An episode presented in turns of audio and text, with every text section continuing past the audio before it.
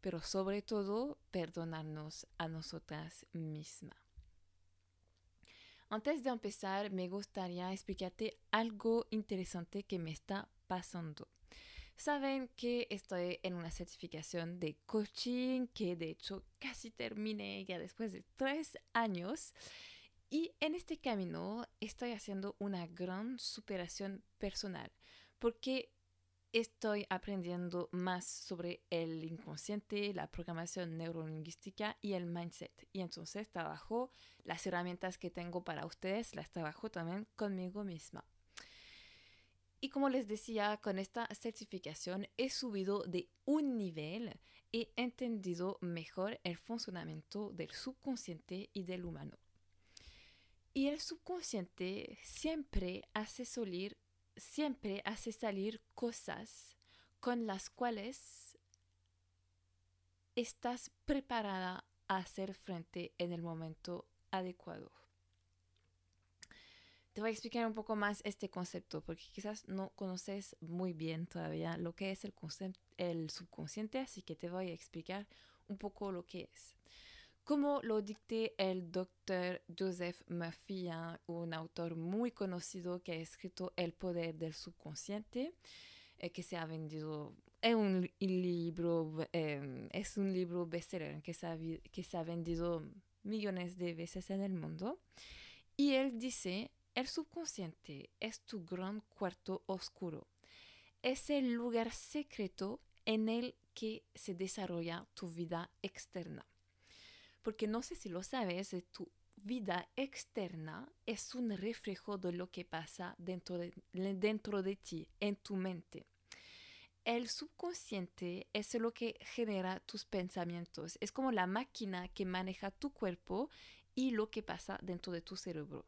Es lo que, es lo que maneja tu mentalidad, tus pensamientos y es también algo que es muy emocional, es donde está como guardado tus emociones. Y lo que hay que saber, para volver a mi punto, es que el subconsciente puede eliminar cosas de tu mente. Puede ser común que no te acuerdas de un trauma que has tenido, que has tenido de niña, un trauma grande, eh, que crea de hecho un bloqueo energético y que te impide pasar a una etapa. Eh, ¿Por qué se te bloquea? Porque tú todavía no tienes, no te, cuando eras niña no tenías las herramientas suficientes para cómo sanarlo y procesarlo. Yo sé que puede pasar con violaciones, por ejemplo.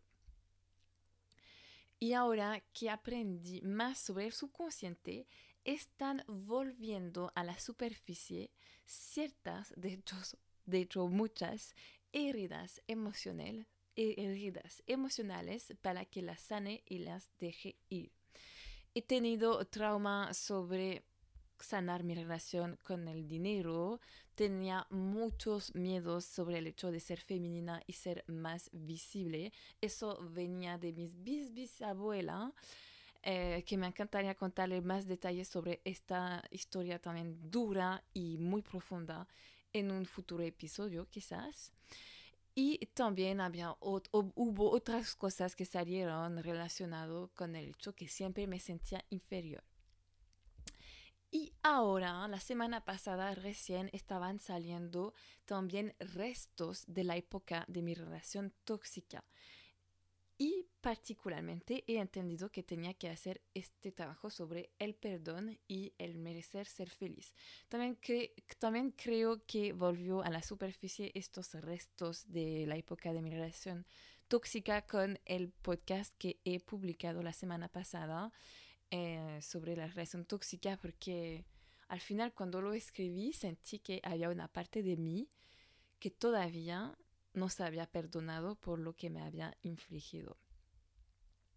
Siento que el perdón hacia mí misma estaba muy relacionado con los años de mi relación tóxica, porque al fondo nunca me había perdonado este error, esta falta de respeto y esta falta de amor propio que me había infligido y que, y que he aguantado por mucho tiempo. Sí, fue un año intensivo de liberación emocional fuerte, porque como te lo comentaba, ahora tengo más herramientas para sanar poco a poco lo que mi inconsciente tenía guardado. Y ahora volvemos a esta lección, este aprendizaje que me está pasando. El perdón, este acto muy importante para mostrar que lo solté, lo liberé y me liberado del pasado. Y si también has vivido una relación tóxica o un trauma de eh, pequeña, el perdón hacia ti misma es un acto fundamental para tu sanación. Si todavía no has hecho el acto de perdonarte, vas a tener que pasar sí o sí por esta etapa fundamental. Porque creo que cada una que ha vivido una relación tóxica o un trauma algo, tiene a un momento otro, aunque todavía no es consciente, pasar por este acto de, de perdonarse a sí misma.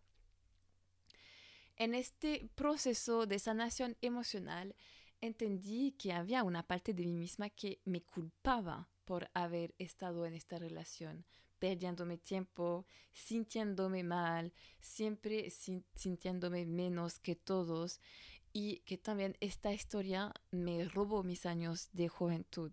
Había una parte muy profunda de mí que tenía todavía rabia, que estaba enojada. Porque al final no lo culpo a él, eh, porque para él era normal ser así. Él hizo lo que le correspondía con los condicionamientos de su vida ya lo perdoné, creo que nunca lo culpé, creo que lo perdoné hace mucho tiempo porque entendí muy rápidamente después de separarme de él que tampoco era fácil para él, así que lo perdono.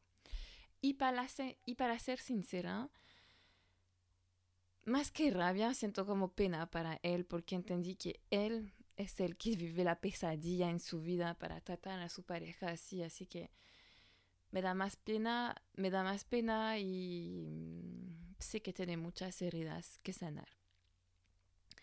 Y ahora, como te lo decía, estoy trabajando con el perdón, el hecho de perdonarme a mí, porque perdonarse a sí misma es un acto de amor propio, es para ser más amable conmigo misma.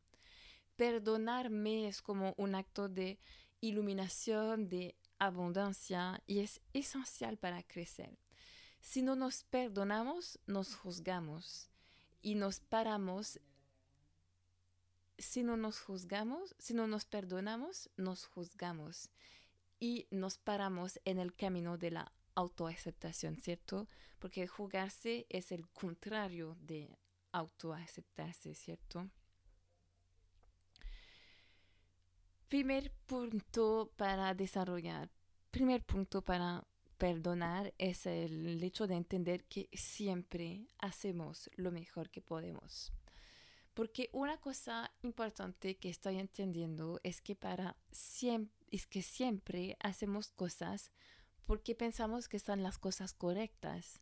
Siempre hacemos lo mejor que podemos con lo que tenemos no hacemos cosas o tomamos decisiones porque sabemos que nos van a, herir, que nos van a hacer mal o que son malas para nosotros. Siempre hacemos lo mejor que tenemos con las herramientas que tenemos. Esta tomada de conciencia me ayudó mucho a soltar esta parte enojada. Dos, estás destinada, dos, estás destinada estás destinada a vivir esta experiencia. El universo es grande y perfecto. Como las estrellas están en el lugar donde están, donde tienen que estar, nosotros también estamos donde necesitamos estar.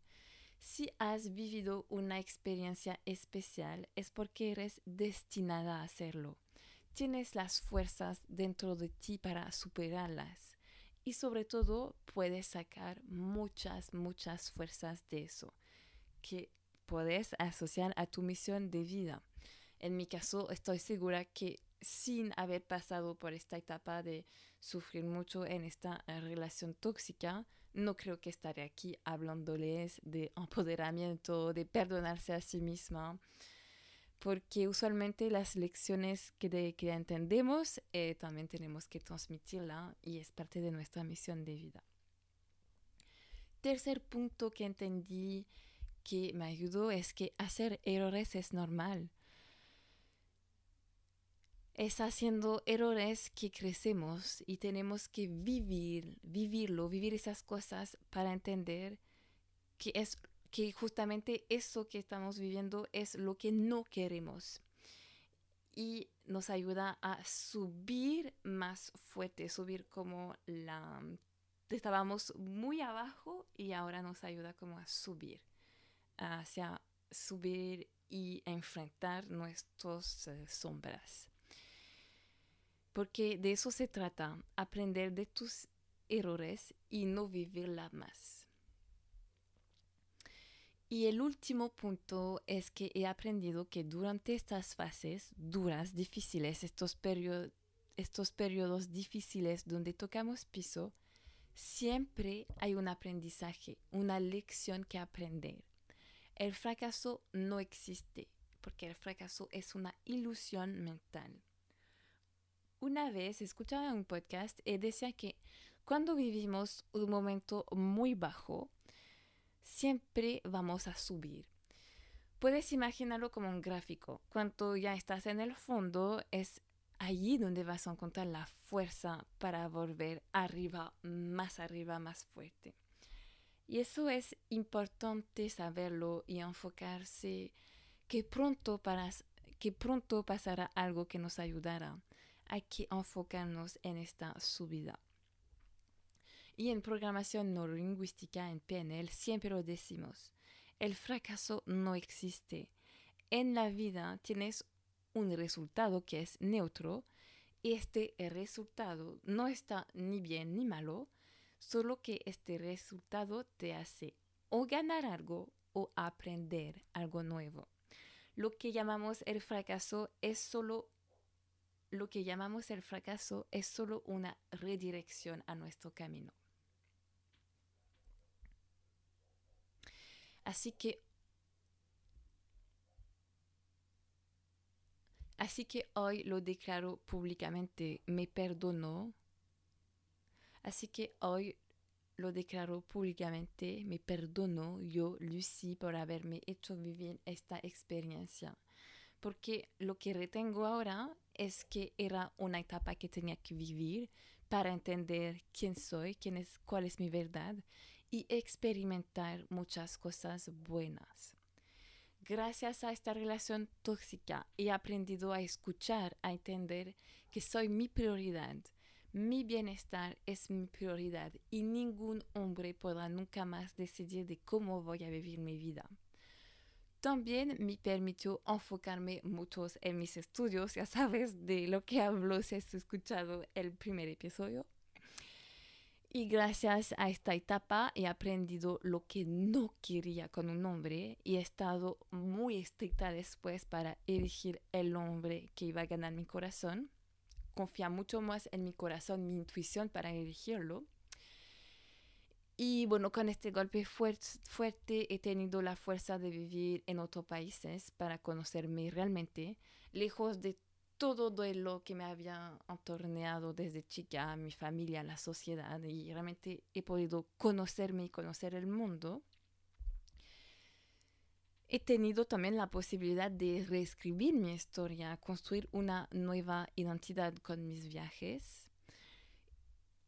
Y he tenido la suerte de poder conocer a mi esposo Yerko, que realmente es una buena persona, me respeta y me ama por lo que soy, me conoce realmente tal como soy y me ama como soy.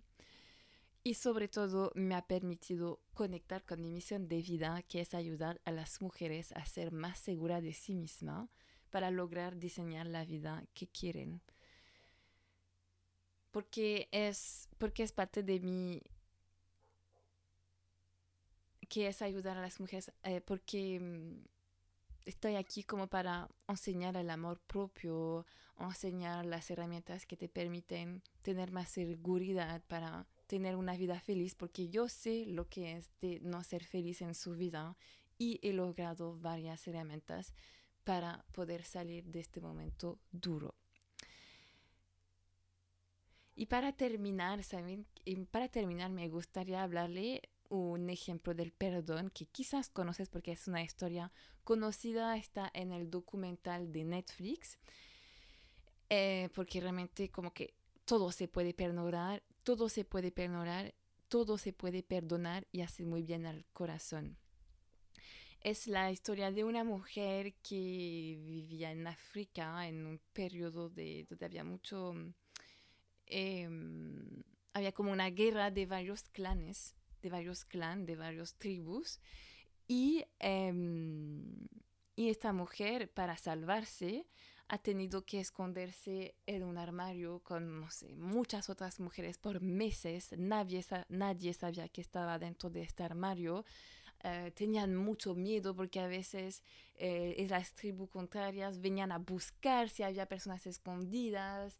Eh, o sea, estaba encerrada por varios meses con otras mujeres, nadie sabía que existía y además durante esta guerra, bueno, casi toda su familia murió, sus amigos.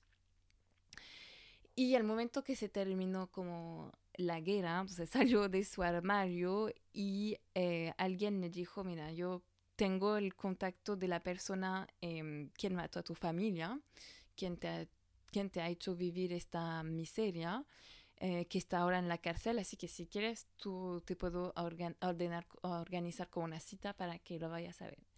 Y ya llegó en esta cita, entonces él había matado a toda su familia, había hecho realmente la miseria en su país, o sea, alguien muy violento.